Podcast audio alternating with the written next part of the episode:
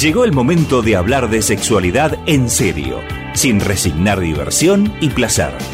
Durante las próximas dos horas, Ana María Vega y Nuri Plata te proponen ir destruyendo mitos, destruyendo mitos para construir una sexualidad plena.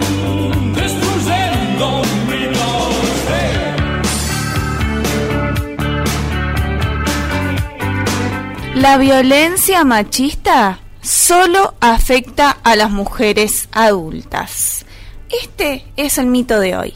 Cuando hablamos de machismo, cuando hablamos de patriarcado, cuando resuenan tanto esas palabras eh, últimamente en la sociedad en todos lados, pensamos que, bueno, listo, es hacia las mujeres, adultas en cualquier lugar en donde eh, tenga una interrelación social, ¿no? Entonces hablamos de ámbitos privados, ámbitos públicos.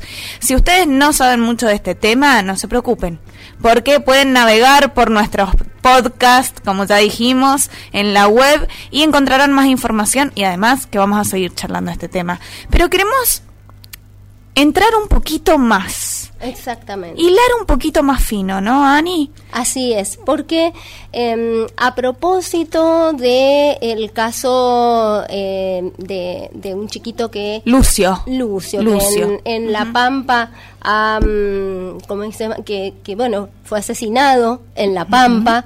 A propósito de esta situación han surgido tantas... Eh, a ver, tantos discursos de odio, ¿sí? Tantos eh, discursos de lesbo odio, porque su mamá es una persona lesbiana, que está en pareja y eh, se le ha dado muchísimo micrófono a eh, la familia de Lucio y se han dicho cosas que están vinculadas con que la, eh, la mamá lo mató para hacer sufrir al padre.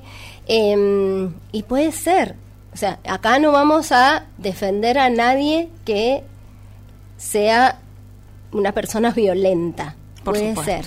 Pero no están descubriendo la pólvora en relación a eh, la violencia que se da en estos casos. ¿Y saben qué? Sigue pasando lo mismo. Puede ser que haya una mujer que mate a un hombre. Puede ser que haya una mujer que mate a un niño. Pero como siempre decimos, las estadísticas son al revés. Total. La mayor cantidad de mujeres muere en manos de hombres la mayor cantidad de niñas mueren en manos de hombres. La mayor cantidad de hombres mueren en manos, de, hombres. Entonces, eso es el patriarcado. Ese es el machismo. Y por otro lado, nos preguntamos, ¿qué pasa con esas niñas, niños y adolescentes que conviven en un ambiente en el cual la mujer es golpeada, gritada, basureada, menospreciada, menospreciada maltratada psicológicamente, económicamente. ¿Cómo lo atraviesan niños, niñas y adolescentes Totalmente. a estas situaciones, no? Porque además pensamos esto, que muchas veces, bueno, la violencia de género, damos un par de charlas y listo. Pero ¿qué pasa? Supongamos, supongamos que todo esto que estamos haciendo, por supuesto que creemos que sirve, por eso lo seguimos haciendo y lo llevamos a todos los ámbitos de nuestra vida. La escuela, el, el club, donde vamos a dar talleres y también la radio. Pero ¿qué, qué pasa con esos niños que crecen con violencia? ¿Es posible que luego sean violentas, sean personas violentas, nosotras no decimos que el 100% de las personas que crecen en un ambiente con violencia van a ser violentos. No, pero sí decimos que vamos a analizarlo, ¿no? Vamos a ver si hay si hay una predisposición después o no. Bien, y te cuento que ya está con nosotras en el teléfono la licenciada Dolores Alfonso. Ella es psicóloga, feminista, diplomada en género y políticas públicas. ¿Cómo estás, Dolo? Buenas tardes.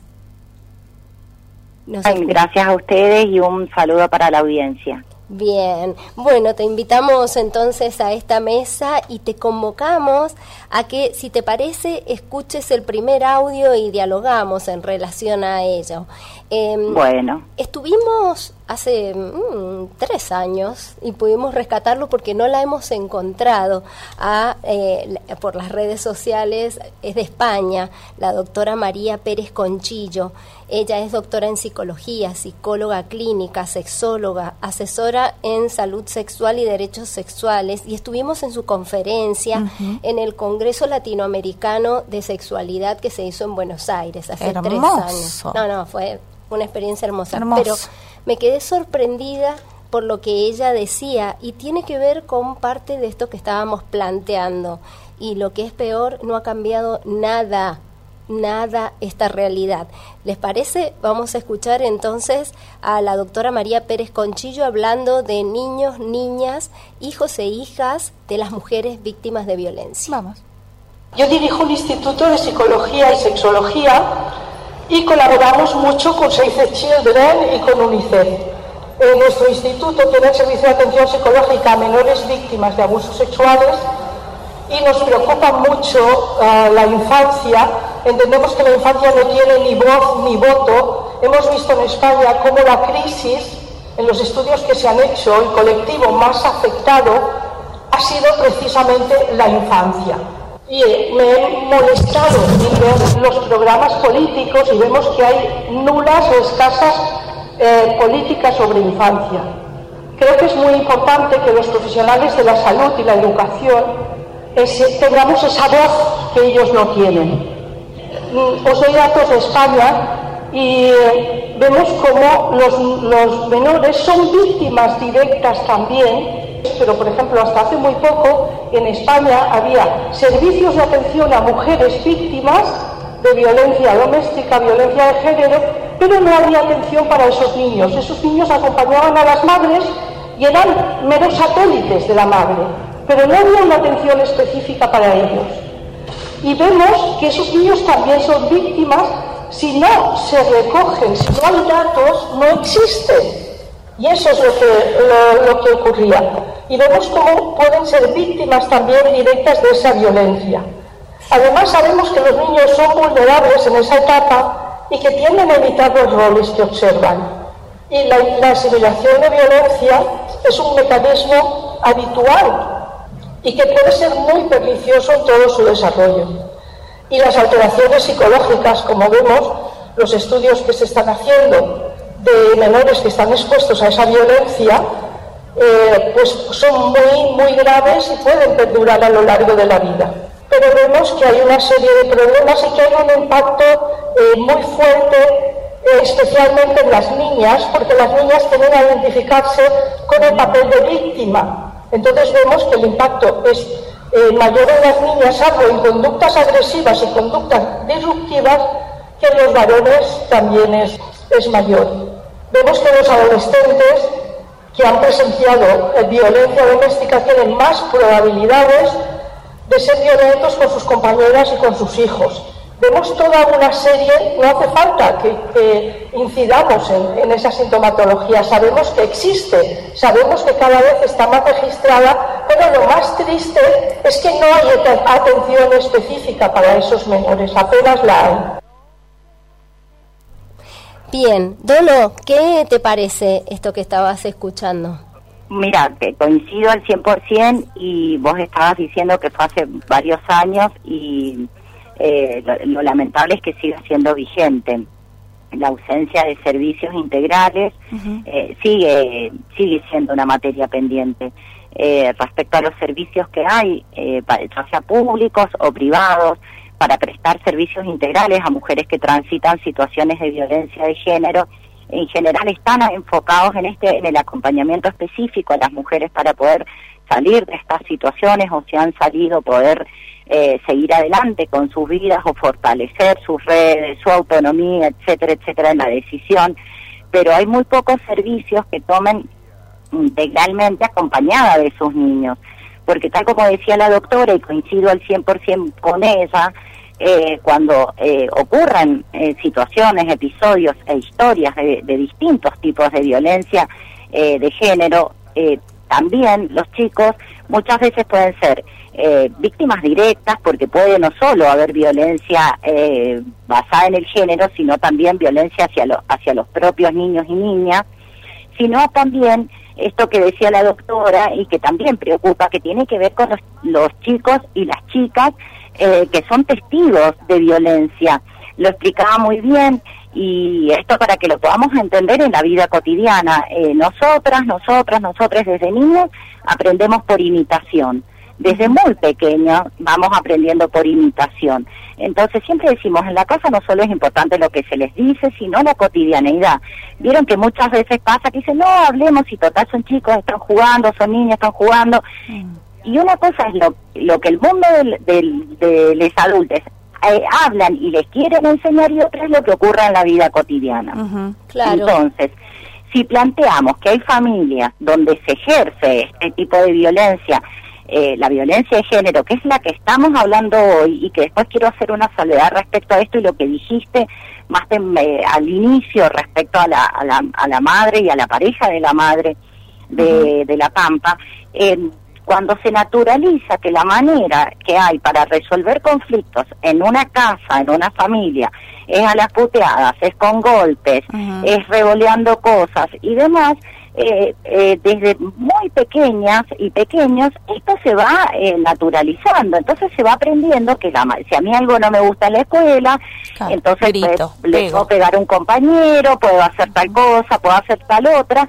desde lo que se va aprendiendo. Bien, Dolo, incorporando, sí. Dolo, disculparon, sabés que tenemos en las noticias y ya restablecimos el problemita técnico que teníamos, así que te esperamos por el Meet para seguir charlando después de las noticias porque nos queda muchísimo. Muchísimas gracias y en dos minutitos seguimos. Bueno.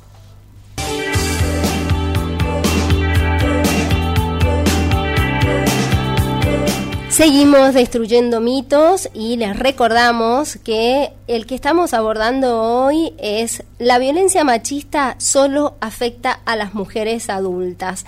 Y nos estamos metiendo junto con Nuri Plata y la licenciada Dolores Alfonso en ver cómo se acompaña a las niñeces que están siendo eh, testigos, que también son víctimas de violencia cuando en el hogar su madre, una mujer, sufre de violencia machista, ¿no? Y habíamos estado viendo también cómo esta, esta forma de vincularse es dañina, cómo afecta el psiquismo de las niñas, pero a su vez, y acá viene una pregunta para Dolo y también la apertura a lo que querías comentar sobre el caso Lucio y las locuras que se han dicho en relación a este caso en La Pampa, bueno, el, el sufrimiento y la reproducción de estas formas de relacionarse violentamente, que son aprendidas claramente. Sí, respecto a eso, lo que veníamos hablando previo a, la, a las noticias y un poco haciendo, eh, hilando con lo que el audio de la doctora, eh, tiene que ver con eso. Eh, las violencias son aprendidas, son modos de, resolver y de vincularnos.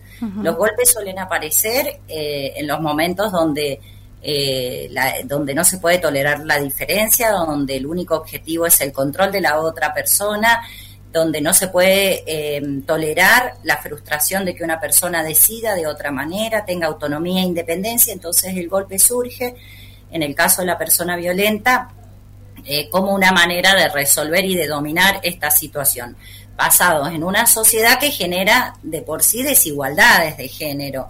Eh, y por lo tanto tolera esto, naturaliza micro, mini violencias que tienen que ver cotidianamente sin necesidad de que sean necesariamente percibidas como violentas, por lo tanto son toleradas, son naturalizadas y tal vez nosotras también en nuestra vida cotidiana eh, las naturalizamos, como tener que aguantar cosas que nos digan en la calle, como acostumbrarnos a salir con miedo, eh, como tener que aguantar si nos dicen un piropo y, y, pensar, ¿y por qué te hace pensar a vos? ¿Qué te hace pensar a vos que yo quiero escuchar lo que a vos te parezco, etcétera, etcétera?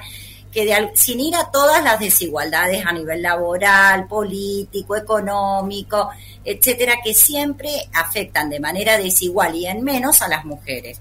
Ustedes hacían referencia al sistema patriarcal y para que lo podamos entender muy, muy sencillo, ese es un sistema que ordena las relaciones sociales, así como vamos a hablar de sistemas eh, capitalismo, etcétera, que regula y ordena las relaciones económicas, la democracia como sistema que ordena las políticas.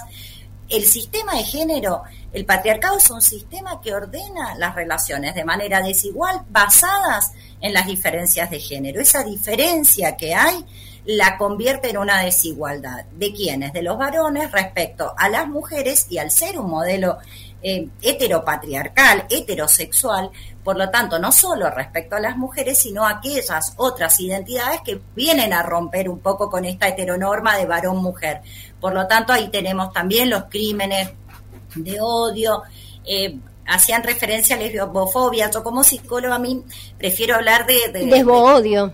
De odio. Exacto. La fobia, la fobia tiene que ver con una patología específica que está basada en el miedo, en el temor, que en general paraliza a las personas y en estos casos de violencias eh, hacia los colectivos LGTBQ y más y a las identidades que rompen con la heteronorma están basados en el odio, no están basados en el miedo, no tiene que ver con una fobia, sino que tiene que ver con una discriminación, una violencia y un odio, son crímenes de odio. Y de alguna manera, en el caso de La Pampa, que es terrible, terrible independientemente de quien cometa, porque por la, por la alevosía, por la imposibilidad de, cualquier niño, niña, niña de, defenderse, de poder pedir ayuda, de por, sí mismo, por sí misma. Por lo tanto, es la como la doble responsabilidad de decir eh, no poder eh, salir por sus propios medios a pedir ayuda para que otras personas se hagan cargo. Pero a su vez esto generó eh, una ola a nivel social de reclamo hacia el feminismo. ¿Dónde están las mujeres feministas, que esto, que lo otro? que tanto reclaman y demás. Y esto tiene que ver con una cuestión que es histórica, eh, social respecto eh, a, las miradas sobre el, feminismo como movimiento, con todas las diferencias que hay dentro, del propio feminismo, pero como movimiento general.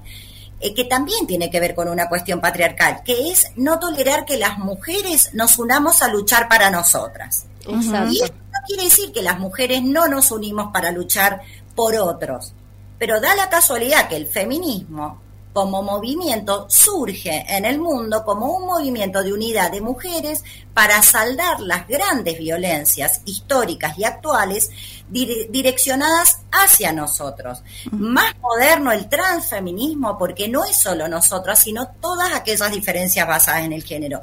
Pero no quiere decir que las mujeres no luchemos contra otras injusticias. Y voy a poner ejemplos concretos. Las madres y abuelas de Plaza de Mayo, madres y abuelas, si hubo movimiento social político en la Argentina que se unieron para luchar y para pedir por sus hijos, hijas, nietas, nietes desaparecidos en, dictadura de Estado, en terrorismo de Estado. Las madres del Paco vigentes que surgen en provincia de Buenos Aires y en el conurbano bonaerense para salvar a sus hijos de la droga. Las madres contra el dolor, movimiento actual y vigente que lucha para esclarecer los accidentes, las muertes por accidentes de tránsito, en la vía pública, etcétera, etcétera. Es decir, que hay sobradas muestras de las mujeres al frente de movimientos para pedir por justicia y por igualdad y por la protección de otras personas. Eso no lo debemos olvidar. Entonces no se le puede cobrar al feminismo como movimiento que lucha eh, por, por, lo que aún hay pendiente hacia nosotras y por lo que aún hay pendiente hacia quienes no cumplen con esta heteronorma. Entonces ahí viene em, ese odio y esos discursos, ¿dónde están las feministas? No, ¿dónde está el Estado? Que todos estos organismos que intervinieron, escuelas, centros de salud, lo que para nosotras es ETI, no sé cómo se llamará en La Pampa, pero que tiene que ver con el organismo que... De protección de derechos. De derechos basados en la ley 26061. Eh, ¿Dónde estuvieron? Claro. No detectaron y si detectaron no, pudieron evaluar estas situaciones, pero que no tiene necesariamente que ver con las violencias de género. Y acá hay otra cuestión, que nosotras militemos eh, para erradicar las violencias de género. No quiere decir que desconocemos que existen otros tipos de violencia Por supuesto. que también merecen su lucha y que también la damos y que también la damos públicamente y en lo cotidiano, en nuestras tareas cotidianas, hacia otros tipos de violencia. Y la violencia institucional, el fusilamiento de chicos y chicas por parte de las fuerzas policiales con el gatillo fácil. Exactamente, cuando hablamos de organismos o, de, o del Estado como el organismo que regula las relaciones sociales, y vamos a hablar del patriarcado como un sistema que ordena las relaciones sociales, el Estado nunca es neutro en esto, porque el Claro. gran regulador de las relaciones sociales, económicas, políticas, a través de las legislaciones y demás, es el Estado. Por lo tanto, es el gran regulador. Y por lo tanto, sigue siendo el que de alguna manera tolera, permite, hace la vista gorda. ¿Por qué? Porque tiene sesgo de género. Por Porque claramente tiene una postura tomada, patriarcal, y por lo tanto va a tender siempre a sostener esta desigualdad. Por eso nosotros decimos eh, justicia feminista, poderes ejecutivos feministas, eh, luchamos por la ley de paridad, y no solo que lleguemos las mujeres por una cuestión de justicia social, sino también porque nuestra mirada, porque las mujeres hemos promovido en las legislaturas, en los congresos, en las concejalías, eh, leyes que tienen que ver con divorcio vincular, la ley 26061, identidad de género, eh, matrimonio igualitario, Educación sexual colaborar integral. Ley Micaela, importante. De, de normativas y que tienen que ver con eh, educación sexual integral, programa de salud sexual y reproductiva. Puedo dar pero, a lo largo de toda la las iniciativas llevadas a cabo por mujeres que tienen que ver con nosotras y que tienen que ver con el bienestar de otras y otros en la sociedad. Entonces, eh, este, este como doble discurso, es decir, ¿dónde están las feministas que no salen a castigar a la, a, a la madre y demás? No, no es objetivo del fem, no es responsabilidad del movimiento feminista eh, salir a crucificar a nadie, por un lado, y por el otro lado, no quiere decir que no reconocemos que hay otras violencias, pero particularmente nuestro movimiento tiene que ver con las violencias no erradicadas y que se cobra la vida de una mujer eh, o de una persona del colectivo trans travesti por día en nuestro país y en el mundo. Escuchábamos a la doctora en España y en España la violencia de género, que ellos la vienen trabajando hace un montón de años, eh, porque realmente también tiene índices altísimos. Tal vez en otros lugares del mundo sean otras las maneras que tienen de manifestarse. No, y además es una problemática evidentemente mundial que la estamos tratando en más o menos lugares, pero estamos, este movimiento de mujeres, estamos yendo hacia querer destruir la violencia machista, pero de verdad es muy difícil cuando vemos, por ejemplo, estos casos en donde nos damos cuenta de que no es solamente eh, las personas adultas, sino que entra dentro de la casa con las niñas y personas que después crecen y que pueden reproducir esto. Silvina, con respecto... Dolores. Dolores, perdón. Con respecto a este a este tema, ¿vos crees, ya que sos psicóloga y estás eh, formada en género, ¿vos crees que hay un alto índice en que las personas que crecen en ambientes con violencia sean violentas? O creo- aprendan, eh, depende, porque Se como puede que decía- desaprender. no, pero como Se puede decía la doctora se también, puede desaprender. Son, eh, son, son conductas aprendidas. Y como toda conducta aprendida, con cierta dificultad se puede desaprender. No se desaprende solo ni sola, ni de la noche a la mañana. Claro. Eh, por lo tanto, también acá una gran responsabilidad del Estado. Es como no solo las mujeres somos las que estamos sometidas o con mayor riesgo de, de- de padecer situaciones de violencia, sino que recae sobre nosotras la resolución de la situación. Claro. ¿Por qué? Porque no solo no hay programas para, ni, para infancias testigos de violencia que viven cotidianamente en situaciones de violencia, donde ven eh, situaciones de violencia, donde una mujer como madre, en su rol de madre, eh, frente al estrés de, de padecer situación de violencia, tiene que ejercer su maternidad con todo lo que eso le representa, sino que tampoco hay políticas públicas destinadas a los hombres violentos. Entonces no solo la violencia viene contra nosotras, sino que nosotras somos, y parecieran, las únicas interesadas en que esto se resuelva, porque en los varones no veo a ningún varón eh, ponerse colorado o con una cuestión de, género, de congéneres, de decirle a los varones, no, che, pará, yo no me quiero ver involucrado en esto, yo no quiero que digan que todos somos violentos. Recién ahora están apareciendo algunos mm. intentos, pero hace años que venimos diciendo, y hace años que también venimos diciendo esto, Dolo, porque yo hice un buceo. Eh, desde el área de género de la provincia no hay una sola vinculación. La respuesta fue, y algo en niñez deben hacer. No, pero si les llegan las denuncias al área de género de la provincia y en los municipios, algunos municipios intentan hacer alguna conexión. Y por otra parte, en el programa de maltrato infantil, claramente están desbordadas por situaciones donde eh, las niñas son violentados, abusados, en, en, múltiples situaciones, pero en forma directa. Entonces tampoco existe este registro de que, eh, de que hay que ah. acompañar a estos niños, niñas y niñas. A ver, a través de la ESI se puede hacer muchísimo, pero es una cuestión indirecta. Ese niño, niña, niña, adolescente que está llegando con su madre, en, una denuncia, que está llegando a un refugio, no está siendo contenido por nadie. No hay equipos. Exactamente. Vos hablaste de la ESI y esto tiene que ver específicamente con, eh, eh, son herramientas eh, importantísimas para remover todo lo que tiene que ver con los patrones culturales y sociales.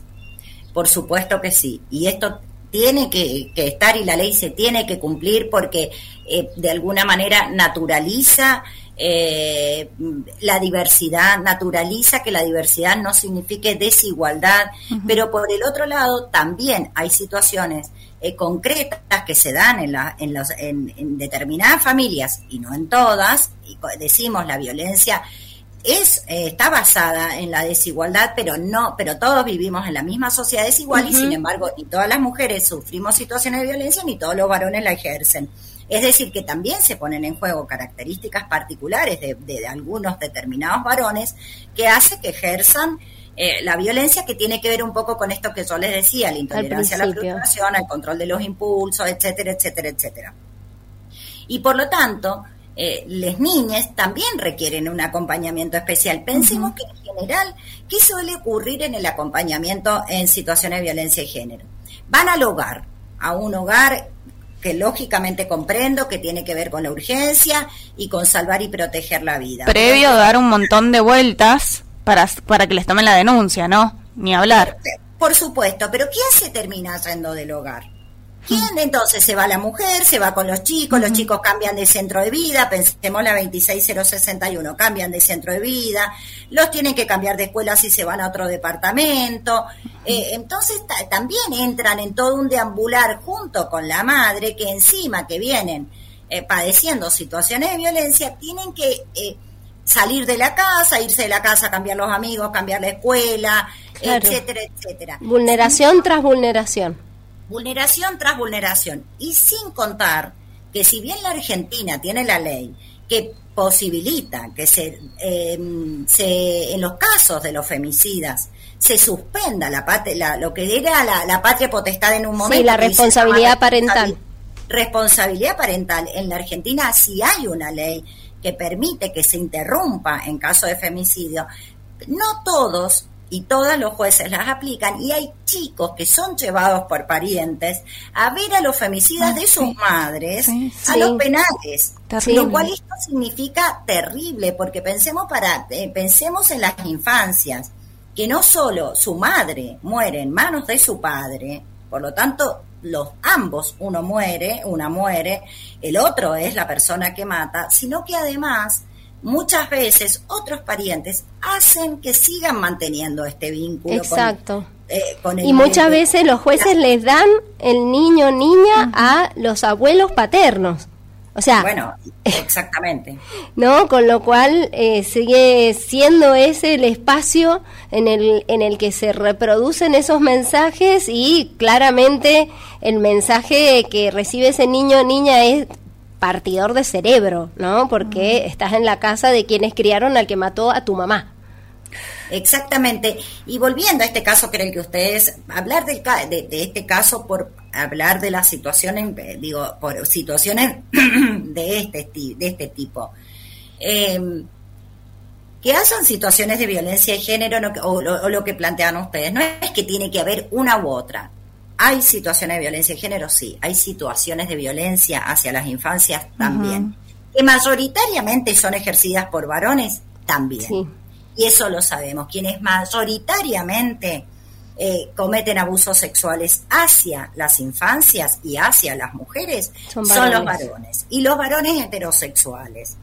Eh, no quiere decir esto que no va a haber una, dos, tres o mujeres que desde su rol de madre ejerzan violencia hacia sus hijos, las va a haber.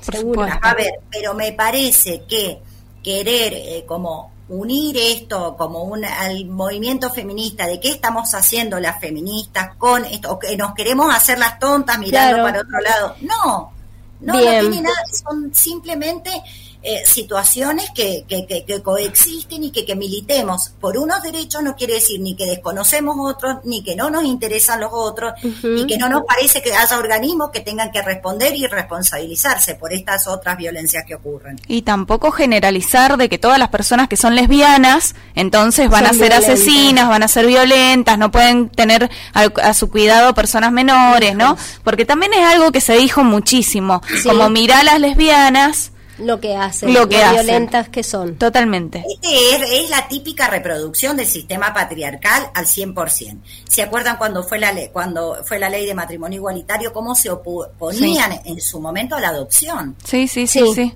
Lo vimos en programas de televisión. Sí, sugiriendo homosexuales eh, eh, que van a crecer de homosexuales. Que abusen de o que abusen, de sus hijos.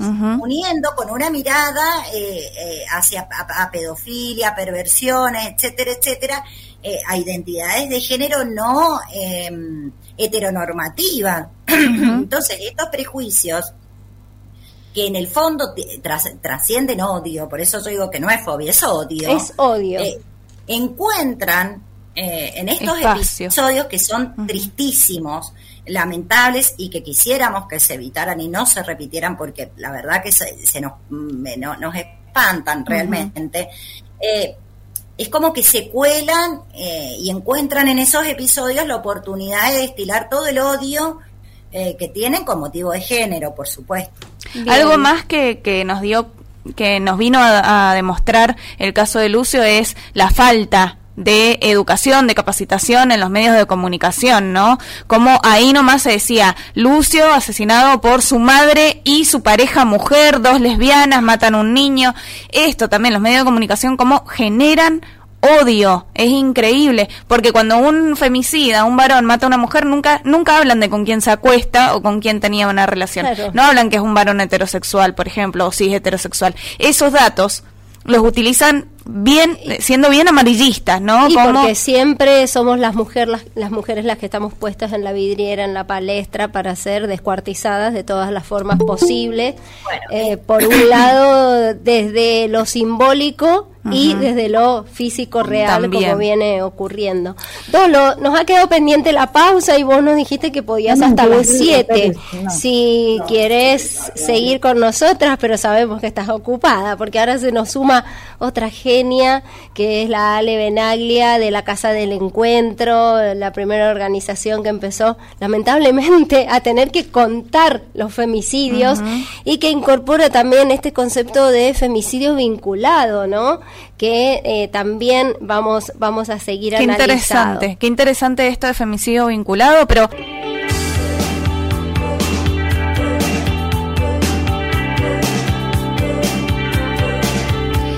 Estamos de vuelta en Destruyendo Mitos, día jueves, ya 19 horas pasaditas, y se sumó a esta mesa redonda otra compañera más para venir a esclarecer este mito de hoy, Anita. El mito de hoy es la violencia machista solo afecta a las mujeres adultas. Y hasta ahora habíamos estado hablando con la licenciada Dolores Alfonso, feminista, psicóloga, diplomada en género y políticas públicas, que nos ha estado tirando un montón de líneas y hemos estado entendiendo un poco más la temática. Pero ahora nos acompaña Alejandra Benaglia, periodista feminista, coordinadora del área de comunicación de la Casa del Encuentro. Y entonces, bienvenida Ale, tenemos una gran pregunta para hacerte y es... Muchas gracias. contanos, por, favor, Primero, bienvenida y segundo, contanos cómo trabaja la Casa de Encuentro. Claro, teniendo en cuenta esto que decíamos más temprano, que fue la primera institución, si no me equivoco, que empezó a decir, a ver, están pasando cosas que nadie se está dando cuenta. Algo pasa. Nos matan a las mujeres. Exactamente, como ustedes dicen, escuché parte de lo que estuvieron hablando con Dolores y, y celebro que tengamos profesionales con perspectiva de género feministas eh, la Casa del Encuentro se fundó en el 2003 y a partir de ese momento eh, sus fundadoras, Ada Rico, Fabiana Túñez, empezaron como a, ver cómo se iba eh, generando esta violencia machista, sexista, esta violencia de género. Y mm, en el 2008 empezó la casa a cuestionar los asesinatos de mujeres que estaban en policiales no siempre respondían a causas como robos o, u otras situaciones, sino que había una serie de asesinatos de mujeres que respondía al hecho de ser mujeres y que esto no estaba tenido en cuenta desde ningún lugar, mucho menos desde el Estado. Entonces empezaron tímidamente, digo empezaron, yo todavía no estaba en esos, en ese, en esos años, eh, empezaron a relevar algunos medios de comunicación, porque además la única manera de enterarse de estos asesinatos era a través de los medios de comunicación que por supuesto los publicaban en policiales y dentro de policiales entraban mezclado con otros otros delitos eh, que sí eran policiales, digamos, ¿no? Entonces eh, apareció ese primer informe de femicidios con un relevo de unos 30, 40 medios de comunicación que fue presentado en, el, en la Cámara de, Diputados eh, y a partir de ahí empezamos desde la sociedad civil a ponerle nombre a algo que no lo tenía, que era justamente el asesinato de una mujer por su condición de mujer, ¿no? Y ahí empezamos a hablar de femicidios y, a luchar además contra la erradicación de la naturalización de esa violencia, ¿no? A través de, ustedes hablaban en el bloque anterior de los medios de comunicación y yo como periodista y ustedes como periodistas deben sentir lo mismo. Eh, esta interpelación permanente que tenemos eh, por la irresponsabilidad con la cual aún hoy, sí. aún hoy que creemos haber erradicado el término crimen pasional, aún hoy vemos cómo los medios banalizan, eh, eh, barren con los derechos de las víctimas, de sus familias, de sus hijos e hijas, eh, digo, esta responsabilidad enorme que tenemos eh, quienes estamos eh, en un medio de comunicación, ¿no? Y bueno, a partir de ahí esos informes empezaron a ser anuales, fueron creciendo en, en cantidad de medios relevados, cada vez se relevaban más medios, hoy se relevan más de 130 medios de comunicación diarios.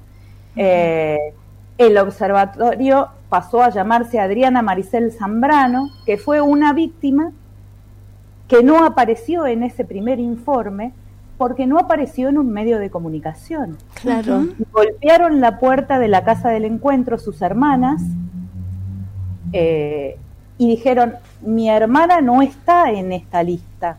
Claro.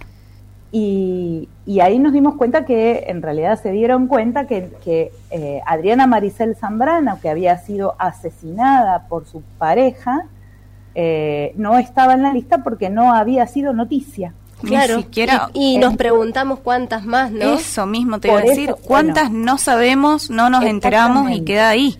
Por eso siempre eh, destacamos el hecho de que la sociedad civil releva medios de comunicación, con lo cual debe haber un montón de mujeres que son asesinadas por su condición de mujer que no aparecen en esos medios o que aparecen tergiversadas en su en su este, formas de ser asesinadas, ¿no? Claro. Eh, Ale, ahora el último informe de enero a noviembre dice que hubo 261 femicidios y hubo femicidios vinculados, ¿no? De varones, adultos y niños, y también femicidios de niñas.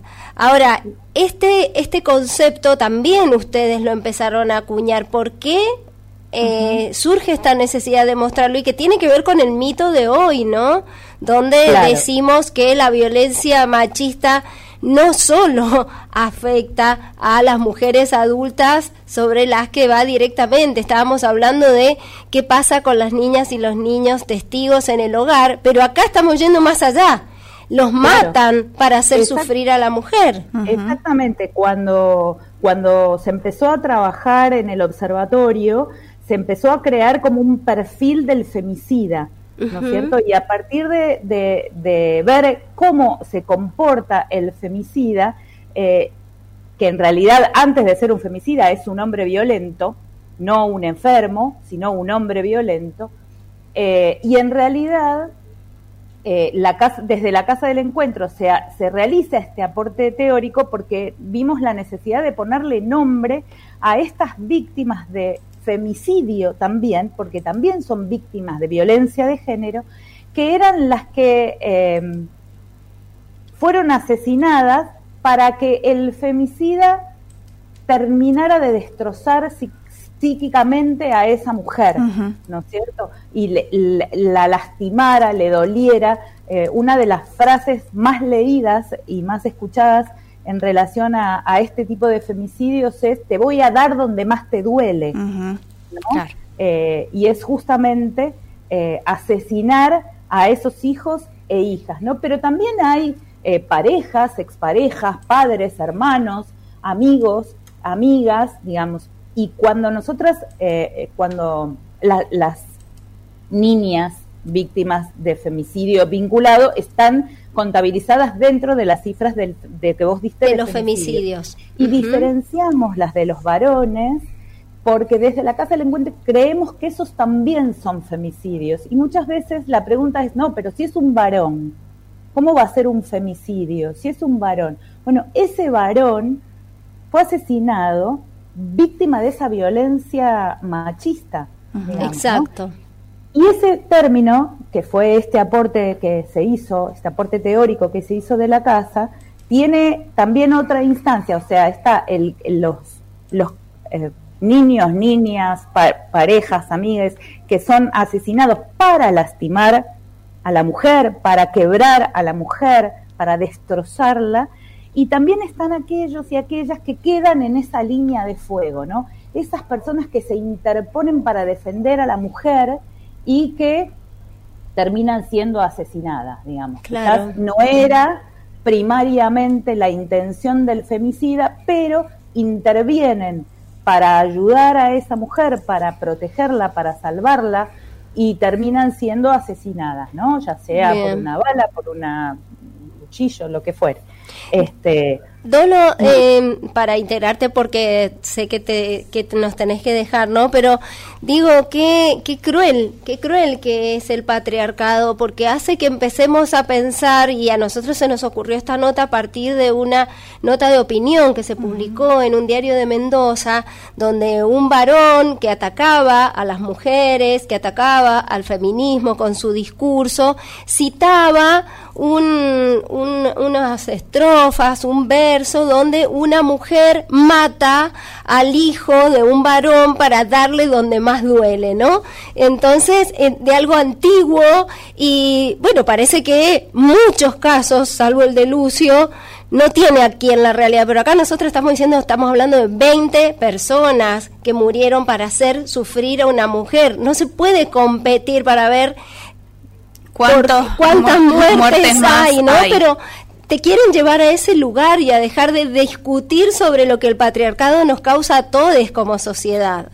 Exactamente, y esto que vos haces referencia y coincido con Alejandra y que es un gusto compartir con vos este, este espacio, eh, tiene que ver con, con esto que, que, veníamos hablando, se cuelan, es como que tienen la oportunidad, estos discursos que están latentes y que lo vemos todos los tiempos en los medios de comunicación, en los trabajos, etcétera, etcétera, para que a partir de un hecho eh, tratar de eh, generalizar y que, insisto, tiene que ver con una postura eh, histórica, patriarcal, de, de, de, tener realmente como una bronca hacia el movimiento feminista, de decir, ¿por qué las mujeres que supuestamente nos tendríamos, hemos sido criadas y educadas, pensemos en el modelo patriarcal, para estar atentas a los demás, eh, estamos atentas hacia nosotras. Eso es lo que no se le, le tolera al, al, movimiento feminista, que por haya un movimiento donde las mujeres eh, luchemos por nosotras. Uh -huh. Entonces, porque rompe con este modelo de sociedad patriarcal donde las mujeres somos y han sido criadas para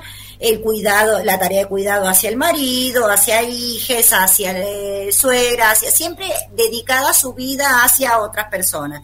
Entonces no se toleran que hayan movimientos que luchan eh, por nuestros derechos, pero que insisto, que nosotros luchamos por nuestros derechos y que a su vez luchamos por múltiples derechos, porque a su vez nosotras como movimiento democrático luchamos porque se revierta un sistema de opresión, porque en definitiva es la opresión, en este caso basada en el género, pero también contra modelos extractivistas, contra modelos que arrebatan la tierra, contra modelos que arrebatan la economía, hablamos de redistribución de poder, de bienes, de acceso, recién hablaban en la, en, en la noticia del acceso a la tierra de las mujeres, el ínfimo porcentaje, entonces redistribución de, de, de recursos, acceso igualitario, eh, todo esto que todavía es vigente y que cuando ocurren estos hechos que son cuando comparamos estadísticamente, a pesar de que, de que duela tener que hacerlo, pero comparar estadísticamente, y está Alejandra para poder decirlo, respecto a la cantidad de mujeres que mueren diariamente en manos de varones, de hijas que mueren en manos de varones por estos femicidios eh, vinculados, o pa u otros parientes que en Mendoza hemos tenido, madres, sí. hermanas, etcétera, etcétera. Ocurren esto, se cuelan estos discursos eh, como si fueran intentando llevarlos a que es la regla. Y no uh -huh. es la regla. Exactamente. La regla es que la, una mujer por día es la que muere en la Argentina en manos de varones violentos. Exactamente. Lamentablemente, lamentablemente, esa es nuestra regla vigente en nuestro país y en muchos lugares del mundo. Bien. Dolo, te despedimos para no demorarte más. Vamos a, a ir a la, a la pausa y después seguimos entonces hablando con Alejandra, pero siempre Dolores Alfonso allí, digamos también, que estás al frente de, o estás coordinando el área de género de la Fundación Salud Inclusiva, Así entre es. múltiples, múltiples formas. También la pueden encontrar en el departamento de Maipú, porque es una gran acompañante de las causas de las mujeres, porque ella misma es feminista. Muchísimas gracias, bueno, Dolo. Gracias, gracias a Dolores. a tres y a la audiencia. Gracias. gracias. gracias. Un placer conocerte, Dolores. Vamos a la pausa. El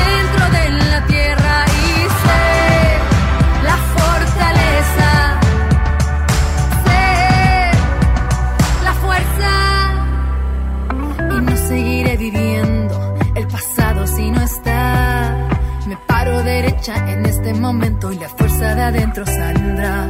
Empaco maleta, respiro profundo y no miro más hacia atrás. Sol que se Seguimos destruyendo mitos y estamos destruyendo precisamente esta idea que eh, la violencia machista solo afecta a las mujeres adultas. Y nos hemos quedado con Ale Benaglia para seguir hablando de este trabajo que se hace desde la Casa del Encuentro, que es mucho más que relevar estos datos, Ale, ¿no? Contanos un poquito más de lo que hacen desde esta organización so, eh, civil.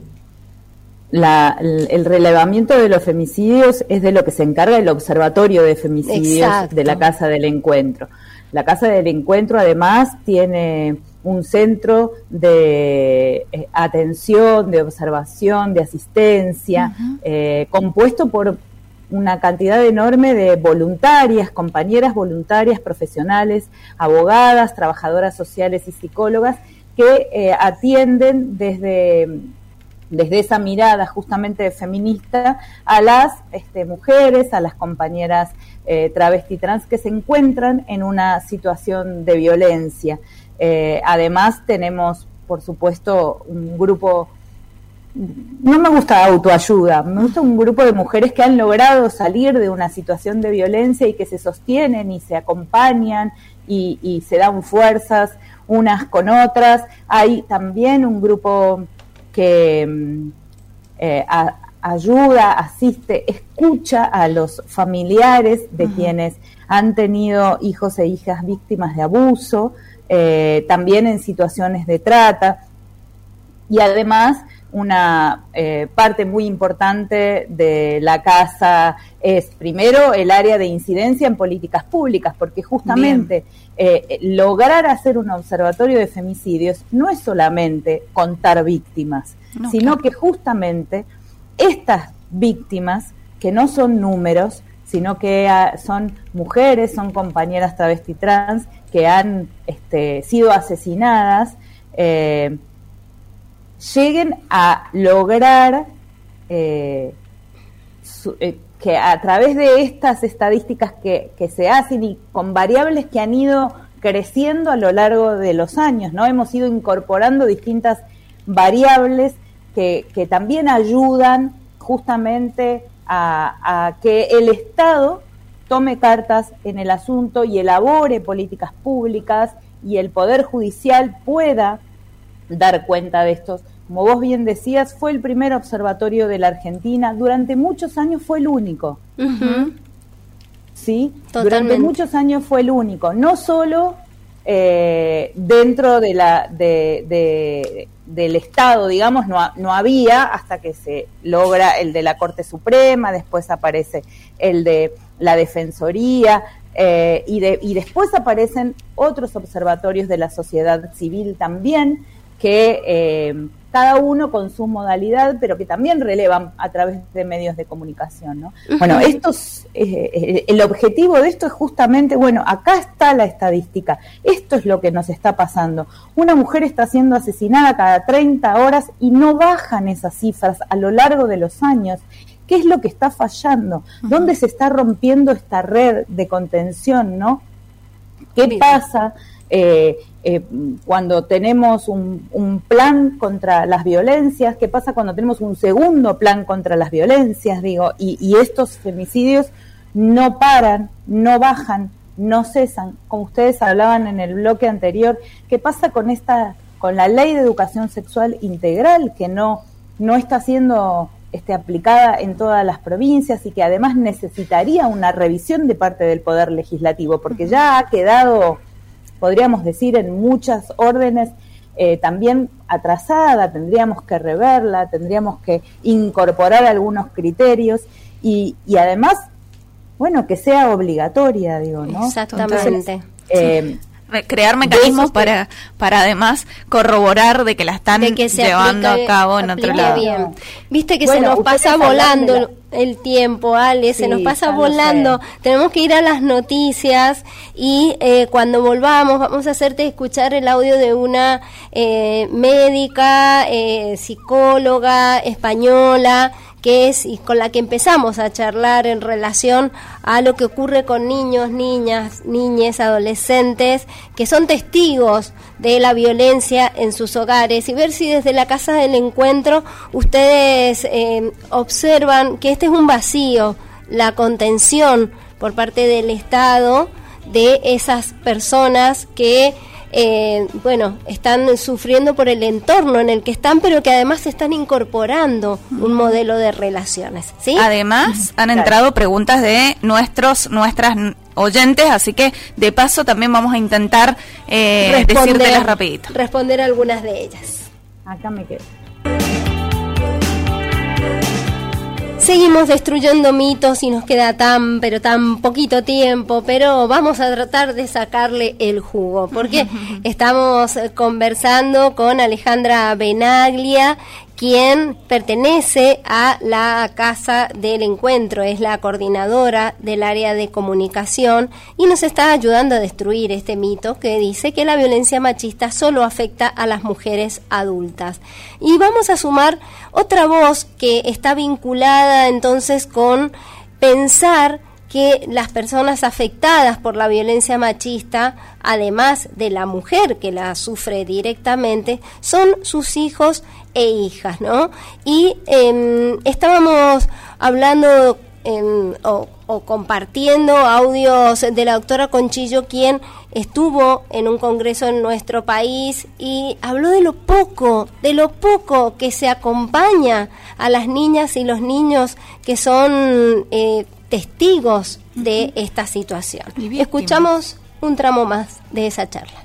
Un compañero de la Universidad de, de San Sebastián en el País Vasco acaba de publicar, que lo recomiendo, seguro que lo encuentran en Internet, eh, un libro estupendo sobre apego y terapia sexual. Está recién publicadito. Imagínense la importancia que el apego tiene para mm, el desarrollo de la personalidad. Imaginen el apego de las personas que han estado conviviendo esa tragedia de la violencia doméstica. Imaginen esos niños cuando sean mayores y establezcan sus relaciones afectivas y sexuales, con esa percepción eh, tan negativa, con ese apego tan inseguro. Ya les decía que colaboramos con Save the Children y con UNICEF y en el 2005 hicimos un trabajo muy interesante en toda España, nuestro instituto hizo el de la Comunidad Valenciana, donde se trataba de visibilizar a esos menores, porque teníamos muy buenos servicios de mujeres, pero no de menores. Entonces lo que se hizo fue una investigación para analizar cómo se intervenía sobre el fenómeno, es decir, que cómo, cómo, percibían los profesionales y, y cómo se atendían a esos menores. Pues que se dio, se dio que eh, los objetivos eran evaluar la percepción que tenían las instituciones y cómo se atendían.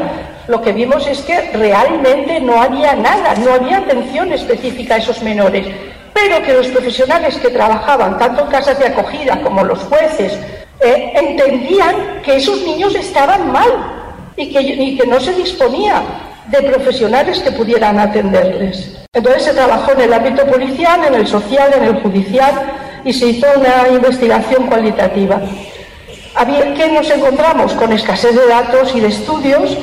Y claro, cuando, cuando algo no se recogen datos es como si no existiera. Esos niños no, no existen.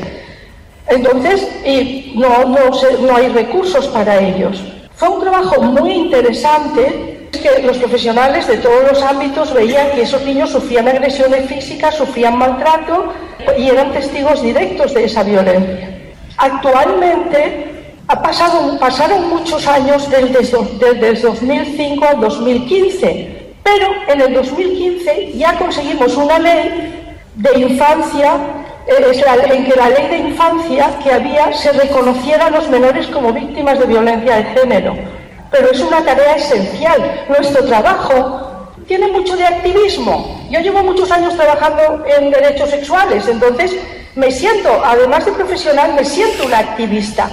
Me siento una, una activista porque trabajo para el bienestar social. Bien, y aquí estamos otras activistas que empezamos a averiguar y aquí en nuestra provincia, por ejemplo, no se aborda a los niños, niñas y adolescentes que son testigos de situaciones de violencia. Se contiene a la mujer, se busca eh, acompañarla en todo el proceso, pero no se mira a esos niños o niñas que eh, se han criado por años muchas veces, ¿no? En ese contexto. ¿Cómo lo ves vos, Ale? No te... Desde lo profesional, digamos. Porque, bueno, para eso tendrían que estar, como estuvo Dolores antes, las compañeras psicólogas o abogadas. Sí es cierto que eh, debería ser, como ustedes dicen, debería ser, como dijo recién la doctora de España, digamos, que, que lo que nosotras planteamos desde las casas del encuentro es que la violencia sexista, la violencia de género es multicausal y como tal abarca y, afecta a todo el entorno de la mujer y ahí están incluidos esos hijos. Por lo tanto, el abordaje de esa violencia debe ser sí o sí eh, interdisciplinario, multidisciplinario y, por supuesto, federal digamos, ¿no? Que esto sea igualitario en todo el país, digamos. Eh, yo quiero creer que desde los institutos de infancia, desde, desde eh, el, Estado, existe un abordaje hacia eh, estas infancias que son víctimas de esa violencia. No sé si en el abordaje de la mujer que va a denunciar violencia, eh, está se le da a, ese, a esos hijos y hijas, se les da un tratamiento diferenciado, ¿no? Como vos mm. bien decís, quizás eh, se contiene a la mujer y se da por sentado que contener a la mujer también significa contener a esos niños y niñas, ¿no? El, el, programa Acompañar, que es el que les aporta a las mujeres en situación de violencia, eh, una, un salario mínimo vital y móvil para poder irse de la vivienda compartida, bueno, se supone que esa mujer se va con sus hijos de la vivienda compartida, ¿no? Eh, sí hay por ley eh, a, los hijos e hijas de las madres que fueron asesinadas en femicidio, la ley de reparación da cuenta de un abordaje psicológico para esos niños y niñas que eh, pueden haber presenciado o no el femicidio de su madre, pero sin duda han sido víctimas de esa violencia, han presenciado todas las violencias previas a ese femicidio. Totalmente. Entonces, en esa ley sí está contemplada eh, ese abordaje psicológico. Eh, pero es cierto que no, no está difundido si es que hay diferenciado, digamos, ese lugar que vos digas, bueno, para los niños que son víctimas de la violencia, tienen que ir a este lugar o tienen que llamar a este lugar. Digo, ¿qué, qué pasaría si llamáramos al 144 y preguntáramos esto? O al 102.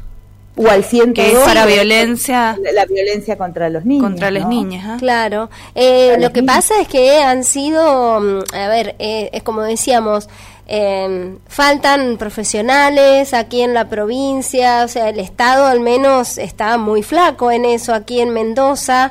Em, y, por ejemplo, la cantidad de situaciones de maltrato y de abuso que se denuncian al 102 o que se hacen a través de las escuelas, también tiene sus propias demoras. Entonces, cuando nosotros averiguamos, el planteo era, claro, estamos desbordados para lo urgente. Pareciera que no fuera tan urgente eso, ¿no? Claro, la violencia institucional es una de las otras violencias invisibilizadas, digamos. Este, lo que sí quería como, como hacer foco es, es verdad que estos niños y estas niñas aprenden estas conductas, ¿no? Como hablaban ustedes con Dolores, son conductas aprendidas, son, son conductas culturalmente aprendidas y como tales se pueden desaprender, también.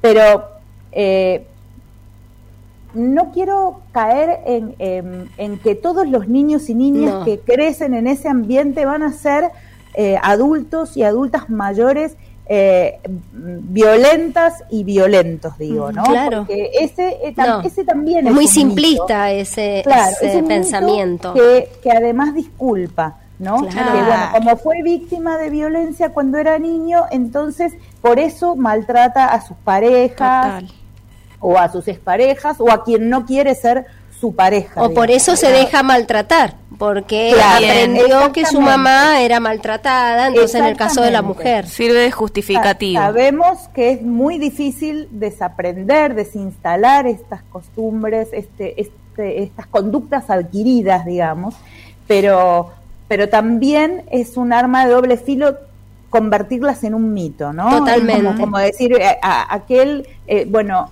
porque es borracho, porque se emborracha o porque es droga dependiente, este, eh, esos son atenuantes permanentes a, los hechos de violencia y no. hay un montón de personas que tienen problemas con el alcohol y que no son violentas. Total, Exacto. total. Este, y hay un montón de... Recién dijiste, Ale, que no sabes cómo es en la escuela, quizás hay un acompañamiento y te decimos con Anita que trabajamos en el sistema educativo, que pasamos, estamos en formación docente, estamos con adultos y también estamos en, en el nivel medio y damos talleres en nivel primario, que no, no hay un abordaje, es más, no hay capacitación el equipo de orientación de las escuelas, equipo directivo, docentes que se enteran de una situación de maltrato, de violencia, se enteran y no, no hacen nada porque no saben qué hacer, no saben cómo acompañar. Y ahí que estábamos hablando de políticas públicas, decimos, wow, tenemos una dirección de escuela donde ya en teoría está capacitada, donde estamos dando talleres de educación sexual, donde tratamos la temática y no hay ni siquiera un protocolo de actuación o cómo acompañar y capacitación docente claramente gratuita de cómo acompañar entonces a niños en esta situación.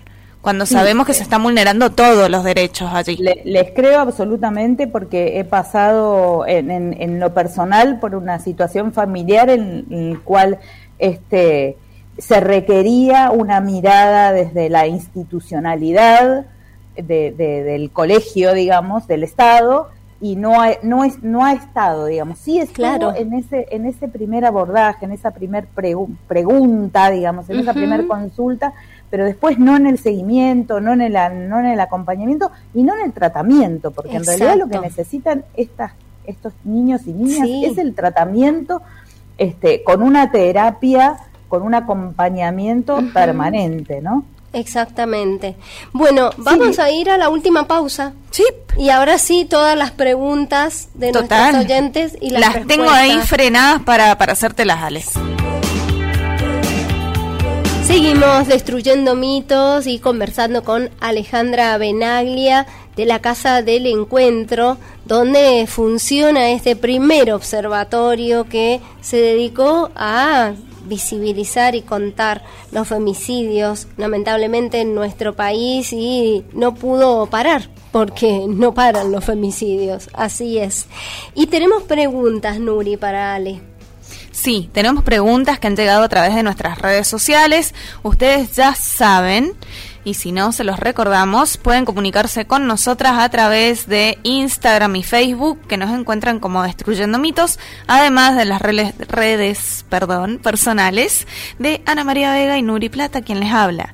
Nos llegaron dos preguntas que nos pareció eh, muy atinado preguntarte, y es, ¿dónde hay que ir para participar del grupo de ayuda y escucha que acaba de decir la señora Alejandra de la Casa de Encuentro.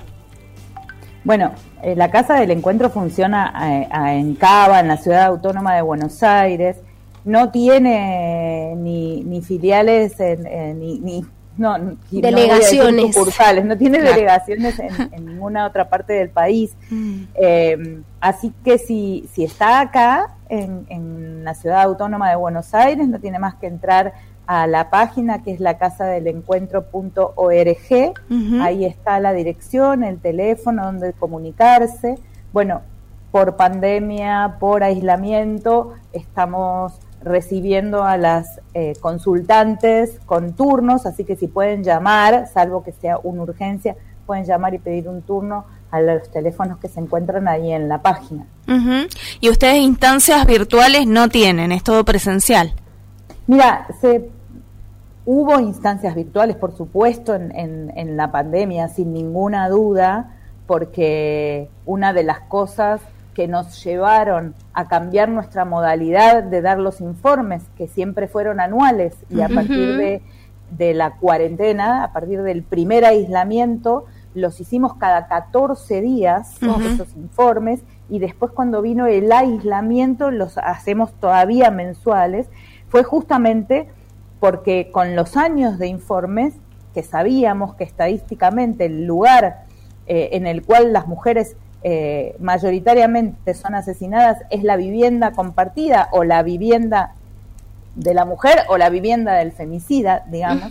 Entonces, eh, la cuarentena lo que hizo fue justamente obligar a esa mujer que estaba en una situación de violencia A compartir sin poder salir la vivienda. Entonces, hubo una instancia de atención de casos urgentes por, por Zoom. Pero yo les digo que se comuniquen ahí a la casa del encuentro, que planteen la situación, van a ser amorosamente atendidas, sororamente atendidas.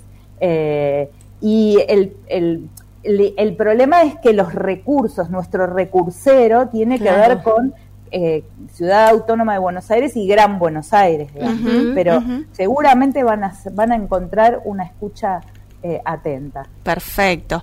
Y la otra pregunta que nos ha llegado a las redes es, ¿qué pasos hay que seguir cuando no te quieren tomar la denuncia por violencia en la comisaría? No pueden no tomarte la denuncia por violencia en la comisaría. Ese es el, eso es lo primero que hay que saber. No pueden no tomar la denuncia. Hay que exigir la toma de la denuncia. Eh, sabemos que no todas las comisarías tienen un personal capacitado o una instancia de em, personal eh, quizás femenino o capacitado que pueda tomar esa denuncia, pero la denuncia se tiene que tomar. Es obligación de, la comisaría tomar la denuncia. En el caso que no la tomen ahí, una persona puede ir a otra. hay que buscar una fiscalía cercana también, que es otro de los lugares donde se pueden tomar la denuncia, que vayan acompañadas con alguien que pueda contenerlas. Las mujeres tenemos que saber tejer redes, digamos, y tenemos que saber apoyarnos porque una de las de las cosas que hace la violencia machista o la violencia de género es justamente aislarlos, aislarnos, ¿no?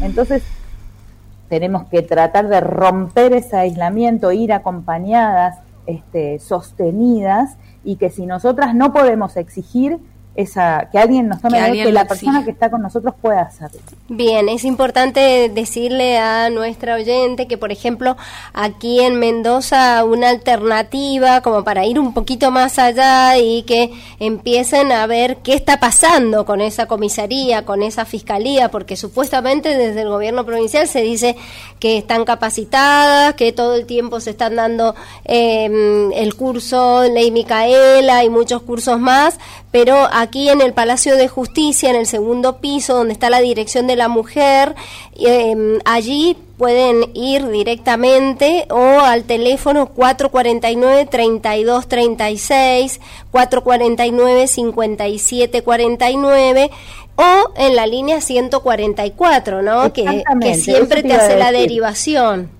La línea 144, que es una línea de orientación, y el 911, que es la, el, el, número al que hay que llamar si estás en peligro, si estás en una situación de violencia en ese momento.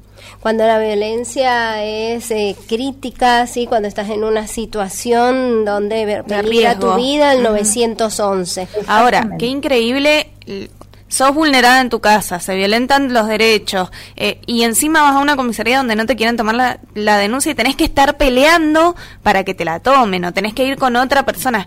Yo también pienso que hay que tejer redes, pero en un momento hasta me da bronca, digo, ¿por qué nosotras tenemos que hacer, claro, tenemos que todo, tenemos que tejer redes, tenemos que saber las leyes, tenemos que eh, ir empoderadas para que decirles que no nos pueden no tomar la denuncia? Digo, lo ¿Cómo puede ser este ah, sistema? Absolutamente, y, y, es una, una bronca que generalizada, ¿no?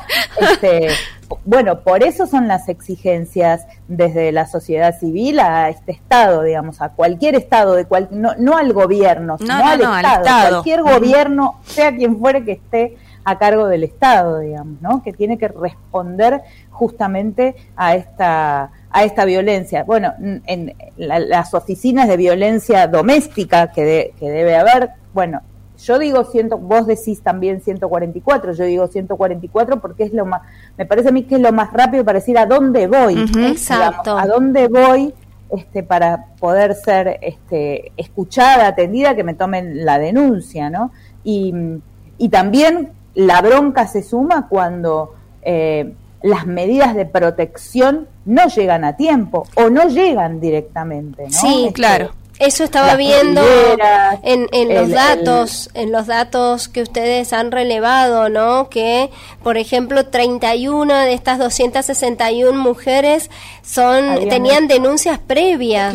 y 20 tenían medidas cautelares de prevención y lo mismo las asesinaron y 29 fueron asesinadas por agentes o ex agentes de fuerzas de seguridad. Exacto, bueno, por eso te digo, cuando, cuando nosotros hacemos estos relevamientos y vemos estas cifras, es ahí donde nos preguntamos dónde está la falla, qué es lo que, qué, a, dónde hay que apuntar, digamos, qué, qué pasa con esas medidas de protección, qué pasa con la evaluación del contexto de riesgo este, para las mujeres que se animan a, ir a, denunciar, porque también es todo un camino ir a hacer la denuncia, ¿no? Toda una decisión por tomar. Claro, y como ustedes hablaban antes, ¿no? La revictimización, ¿no? Esta, esta violencia institucional, eh, esta ley Micaela, que no alcanza, no, que debería ser permanente y evaluable. Nosotras desde la Casa del Encuentro decimos que tiene que ser evaluable. No con un múltiple choice, salen, porque... Pero además evaluable después en las conductas de esos funcionarios, digamos. o sea, debería haber una manera de este, constatar que eso que aprendieron, que ese curso de 4, 8, 12 24 horas, después es aplicada en esas sentencias, en, esos, este, en, esas comisarías, digamos. Si no, es como lo nada. O sea, es como leer un librito y se acabó, digamos. Exactamente. la mía, ¿no? Porque eh, lo hablaban con la, con la psicóloga, las conductas aprendidas hay que desaprenderlas, todas y todos tuvimos que hacerlo. Totalmente. Bueno, Ale, muchísimas gracias. Ha sido un placer conversar con vos. Nos queda mucho más y seguramente no va a faltar oportunidad para que volvamos a encontrarnos. Muy amable. Muchísimas gracias por la invitación, por dedicarse a estos temas y a disposición para lo que necesiten siempre. Gracias, Ale. Un placer conocerte y, por supuesto, seguramente estaremos compartiendo más programas en algún momento. El año que viene. El año que viene. Nos queda uno solo. Como verán, a mí me cuesta un montón hablar así. sí, sí, ya, ya nos, dimos cuenta. Me encanta, me encanta. Así que muchas gracias por estar ahí, Ale. Un muy beso. Linda. Saliste muy linda en, en, la entrega de los premios eh, Lola, Mora, que es nuestra radio y el área de género a la que orgullosamente pertenezco. Por, por, el, por el reconocimiento que, que, tuvieron Radio Nacional, merecido, la verdad, el área, el área de género. Con nuestra querida Amanda allí conduciendo. Y a Alma, gran amiga además. Muchas gracias, Ale. Un beso gigante. Bien. Esto que estábamos diciendo al final es porque el área de género de Radio Nacional fue reconocida con los premios Lola Mora en Buenos Aires por su trabajo eh, cotidiano en precisamente eh, mostrar en los medios de comunicación, en este caso en la radio pública, todas estas situaciones vinculadas con el, género, y las inequidades. Qué bueno, porque es la manera que tenemos también de seguir capacitándonos, ¿no? Pensemos en eso y creando conciencia. Desde Mendoza nos vamos. Desde Mendoza República Argentina, para todas las personas que nos escuchan desde afuera, un beso gigante a nuestros oyentes extranjeros y también, por supuesto, los locales, locales. Nos vemos el jueves que viene para el último programa y vamos a seguir destruyendo, mitos.